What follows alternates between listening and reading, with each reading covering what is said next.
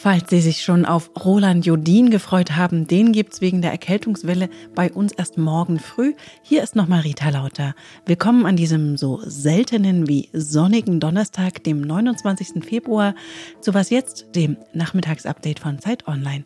Wir hören heute in die Rede zur Lage der Nation von Russlands Staatschef Putin rein. Тоже есть оружие, да знают об этом. Сейчас только я сказал. Тоже есть оружие, которое может поражать цели на их территории. Der freundlich darauf hinweist, dass Russland Waffen habe, die auch westliche Länder treffen könnten. Und wir gucken uns mal die Debatte über eine Arbeitspflicht für Asylbewerber an. Der Redaktionsschluss war 16 Uhr. Werbung. Diese Woche in der Zeit? Die Bücher des Frühlings. 16 Seiten blühende Fantasie. Von gefährlichen Liebschaften, einer Flucht auf dem Mississippi und magische Erzählkunst. Das Literaturspezial zur Buchmesse in Leipzig. Die Zeit, Deutschlands größte Wochenzeitung. Jetzt am Kiosk oder direkt bestellen unter zeit.de/slash bestellen. Zwei Jahre nach dem Überfall auf die Ukraine, zwei Wochen vor der Präsidenten, naja, Wahl kann man es nach westlichen Standards kaum nennen. Russlands Staatschef Putin hat heute seine Rede zur Lage der Nation gehalten. Am Ukraine-Krieg kam Putin natürlich nicht vorbei und dabei erhob er wieder seine üblichen Vorwürfe an den Westen und drohte wieder indirekt mit dem Einsatz von Atomwaffen. Mein Zeit-Online-Kollege Maxim Kireev hat sich die ganze Rede angehört. Grüß dich, Maxim. Hallo. Wie ernst muss man diese Atomwaffendrohung gegen den Westen nehmen? Ja, also das ist ja nichts Neues. Wir haben das in den vergangenen zwei Jahren immer wieder gehört. Also ganz abtun sollte man die natürlich nicht, aber es ist relativ erwartbar, dass Putin diese Drohung wieder hervorholt. Er hat damit natürlich auf Macron angespielt, der eine Entsendung von Soldaten in die Ukraine nicht ausschließen wollte. Aber auch das ist relativ unrealistisch. Deswegen kann man das, glaube ich, als einen verbalen Schlagabtausch momentan abtun. Macron, der französische Präsident, nur ganz kurz zur Ergänzung.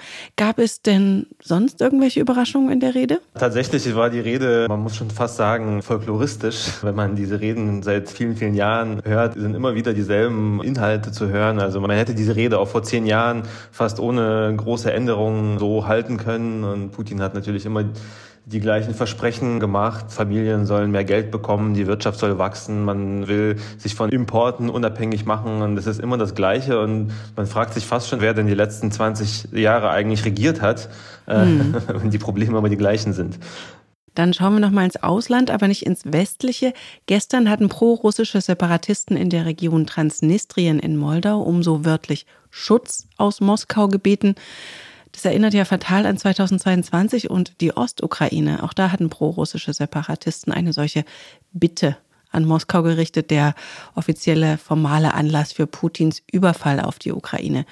Gab es denn zu Transnistrien heute irgendwas in der Rede? Putin hat das Thema vollständig ignoriert, der Transnistrien nicht erwähnt und eigentlich haben das auch viele Experten tatsächlich nicht erwartet, dass das heute kommt, denn diese Bitte erinnert zwar an die Ereignisse vor zwei Jahren im Donbass, aber ähm, hier geht es eigentlich eher um eine Art Hilferuf von diesem Regime in Tiraspol, also das ist die Hauptstadt von Transnistrien, denn die befinden sich gerade in einer zunehmenden Isolation. Moldau gräbt ihnen quasi die finanziellen Mittel immer weiter ab und das war eher etwas, was aus Tiraspol ausging und nicht aus Moskau. Putin hat gesagt, der Angriffskrieg auf die Ukraine, der in Russland ja nach wie vor nur spezial Operation genannt werden muss, werde von der absoluten Mehrheit der Russen unterstützt.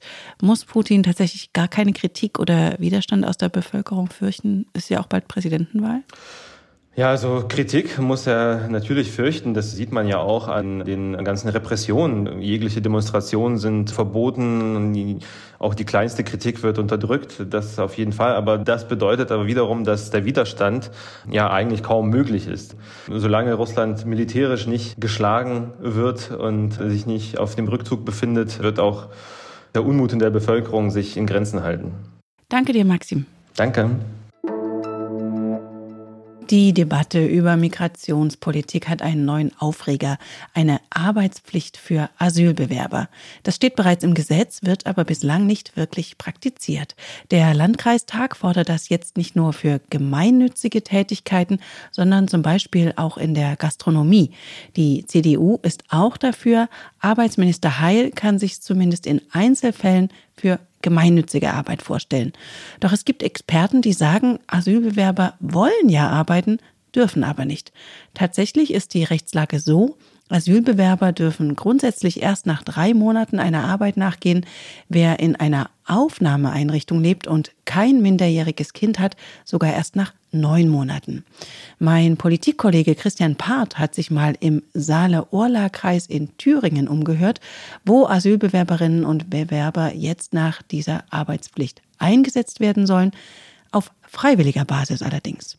Was sich der dortige Landrat Christian Hergott von der CDU davon verspricht, dazu hat mir Christian gesagt. Ja, der Landrat verspricht sich davon zunächst mal eine sinnstiftende Tätigkeit für die Asylbewerber, die ja natürlich sonst eigentlich mehr oder weniger den ganzen Tag in ihrer Unterkunft äh, sitzen und da auch nicht sehr viel zu tun haben. Eine Verbesserung der Sprachkenntnisse eben durch den Kontakt nach draußen und dadurch dann eben auch eine verbesserte Akzeptanz in der Gesellschaft. Ähm, Im Moment ist es so, dass es 150 potenzielle Asylbewerber gibt, die für diese Tätigkeiten in Frage kommen würden. Da geht es dann zum Beispiel um Grünpflege im Park, Rasenpflege bei Fußballvereinen oder eben auch ähm, Hausmeistertätigkeiten, 20 Stunden pro Woche. Und es gibt dann, und das ist so vorgesehen, auch laut Asylbewerberleistungsgesetz eben 80 Cent Aufwandsentschädigung, die dann auf die normalen Bezüge, der die Asylbewerber erhalten, obendrauf kommen. Es wird also nicht abgezogen, sondern es kommt obendrauf. Tesla und Brandenburg, das ist mindestens eine schwierige Beziehung. Aus Sicht der Politik war die Niederlassung des US-Elektroautobauers 2022 ein Erfolg. Tausende Arbeitsplätze, Wirtschaftsstandort Brandenburg gestärkt. Diese Begeisterung für Elon Musks Gigafabrik in Grünheide teilten Anwohnerinnen und Naturschützer allerdings nicht in gleichem Maße. Und jetzt will Tesla noch größer werden und sein 300 Hektar großes Werksgelände erweitern, um einen Güterbahnhof, Lagerhallen und einen Betriebskindergarten. Und auch das stößt auf Widerstand, denn dafür sollen mehr als 100 Hektar Wald gerodet werden. Erst letzte Woche hatten Bürgerinnen und Bürger in Grünheide gegen den Ausbau der Fabrik gestimmt. Das Votum ist allerdings nicht bindend. Jetzt gibt es eine andere Protestform? In der Nacht haben etwa 80 Umweltaktivistinnen und Aktivisten in der Nähe des Tesla-Werks in Grünheide ein Waldstück besetzt und Baumhäuser errichtet. Zur Begründung hat Aktivistin Caro Weber gesagt, diese Fabrik ist hier im Trinkwasserschutzgebiet gebaut, äh, wo noch nicht mal mehr als 50 Kühe gehalten werden dürfen, weil das Grundwasser so leicht gefährdet werden kann. Und stattdessen wird hier eine Autofabrik hingebaut, wo es regelmäßig zu Chemikalien kommt, die in den Boden eindringen und so das Grundwasser gefährden. Und mit Protesten der ganz anderen Art hatte ja die Lokführergewerkschaft GDL auf ihre Forderungen aufmerksam gemacht. Häufige und lange Bahnstreiks. Die könnten jetzt wieder auf uns zukommen. Die Bahn hat nämlich kurz vor Erscheinen dieses Podcasts mitgeteilt, dass die GDL die Tarifverhandlungen abgebrochen habe. Was noch? Eigentlich ist es ja der 1. April, an dem man auf den Arm genommen wird. Und unter der Rubrik Aprilscherz hätte ich wohl auch die Meldung von heute aus Neuseeland eingestuft. Aber auch der 29. Februar ist wohl ein Datum mit Fallstricken, kommt ja immerhin nur alle vier Jahre vor.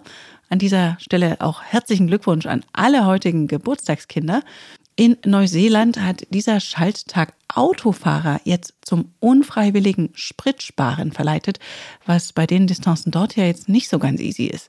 Im ganzen Land sind die Selbstbedienungstanksäulen ausgefallen. Grund soll ein Softwareproblem gewesen sein. Ein Zahlungsdienstleister hatte es offenbar nicht geschafft, den 29. Februar in seine Computerprogramme zu integrieren. Und das war's für heute mit dem Spontan-Update mit Rita Lauter, großartig unterstützt von meiner Kollegin Hanna Grünewald, die übrigens nur knapp am Geburtsdatum 29. Februar vorbeigeschrammt ist.